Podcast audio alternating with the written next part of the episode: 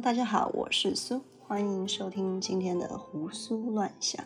这周呢，小小的拖更了一下，因为昨天我准备要录音的时候，不小心把我前几天写的稿子一个字都没有留下的删掉，导致我必须要重新的再写过。而且同一个主题，我好像没有办法完完整整把之前想的内容都还原，拼拼凑凑就觉得不是很满意，所以就很无奈的把那个主题完全的放弃掉了。后来我想说要怎么办呢？所以我就挑了一个我最近随手记下的小事件展开来做一期节目。这个事件是这样的。这几天我跟一个当警察的朋友聊天，聊着聊着呢，就说到了警民冲突这件事，就聊到了香港啊，还有美国的弗洛伊德事件这样。中间的对话其实已经忘记的差不多了，但唯一我记得比较清楚的是，他很无奈的跟我说，每个人在社会上的角色不一样。看事情的角度也会不一样。很多人只知道骂警察，但是有没有想过，警察本身也是很无奈的。警察也只是执行命令而已啊。一个命令下达下来，我不做，别人也会做。每个人在这个世界社会上就是糊口饭吃而已。大家都有七小要顾啊，谁能去承受抗命的下场？失业算是小事。如果是被判叛国罪呢？说到底，我们都只是政府的工具罢了，而且是枪也是盾牌。当他讲完这句话的时候，我们其实已经快要吵起来了，气氛已经有一点尴尬。但其实我们都已经习惯了，因为他是一个在政治上跟我比较对立的人，所以每次只要一聊到政治啊，都会很火爆。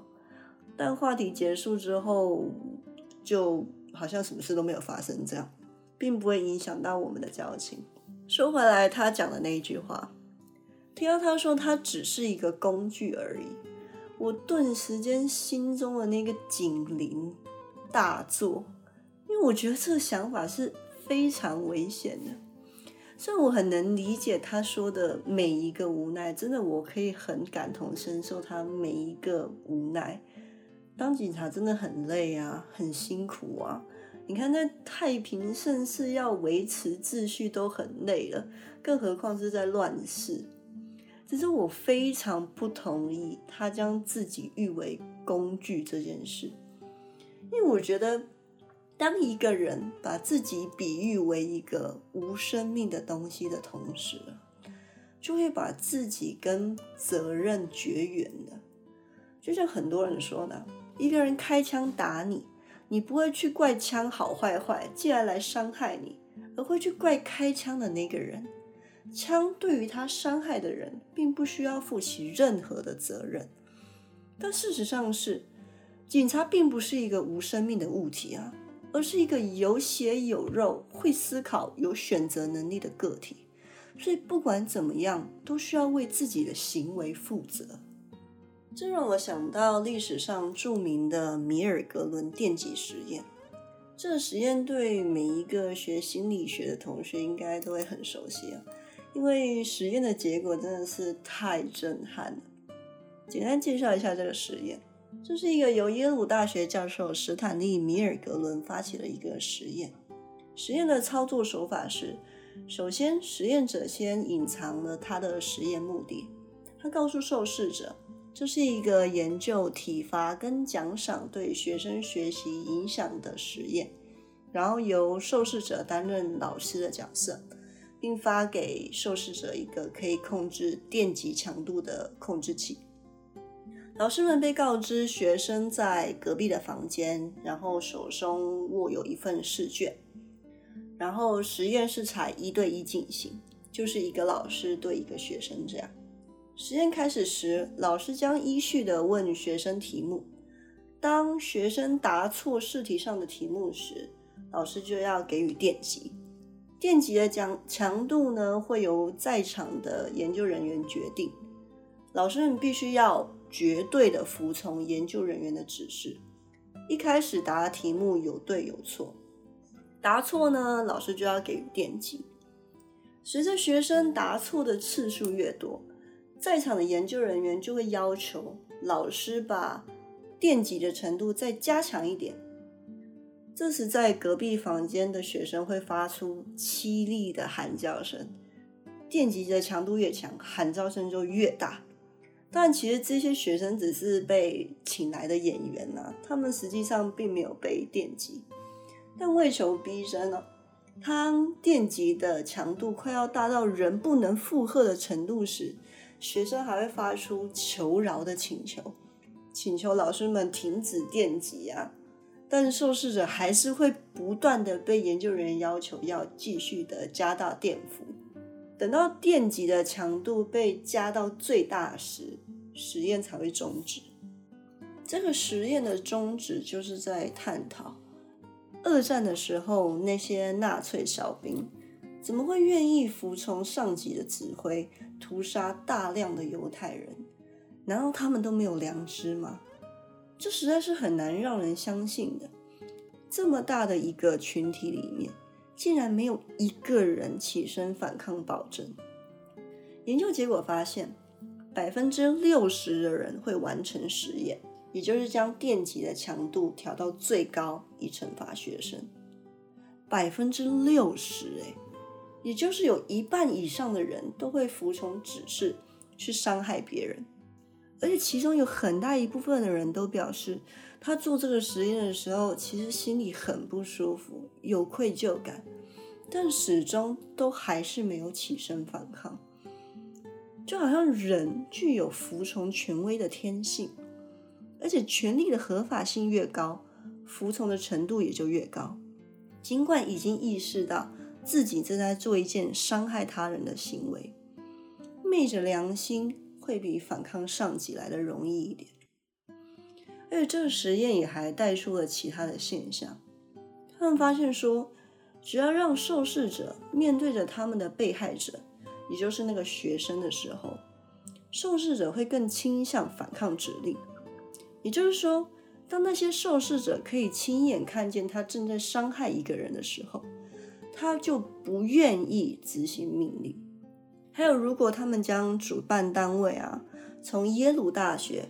改成一个名不经传的组织的时候，受试者的服从权威的比率也会随之下降。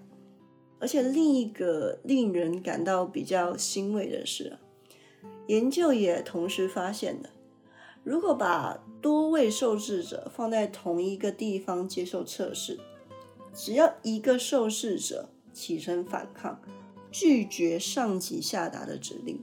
百分之九十的人将有机会一同反抗权威，把自己的良心找回来。其实，我觉得这个现象不仅可以在军人或警察的制度上发现，很多民间机构一样都会发生类似的事情。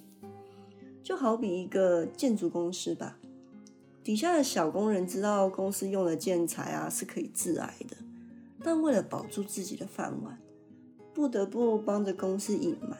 然后安慰着自己说：“我只是在服从上级的命令而已，出事了跟我没有关系。”我是觉得没错啊，各行各业都有他的无奈，但永远不能忘记自己是一个有感觉的人，永远都有选择权，永远都可以拒绝。不管是警察也好啊，其他职业也罢，做了一件坏事，不管是不是出自于你的本意。都需要付出相应的代价，都要承担相应的责任。只要没有起身反抗，哪怕只是参与了一点点，依然是个帮凶。这只是一件我日常的感触啦，而且我并没有花很长的时间把它整理好、想清楚，所以听起来好像就有一点比较松散。但还是把它分享给大家。剩下一点时间，我来跟大家聊一下我最近的生活吧。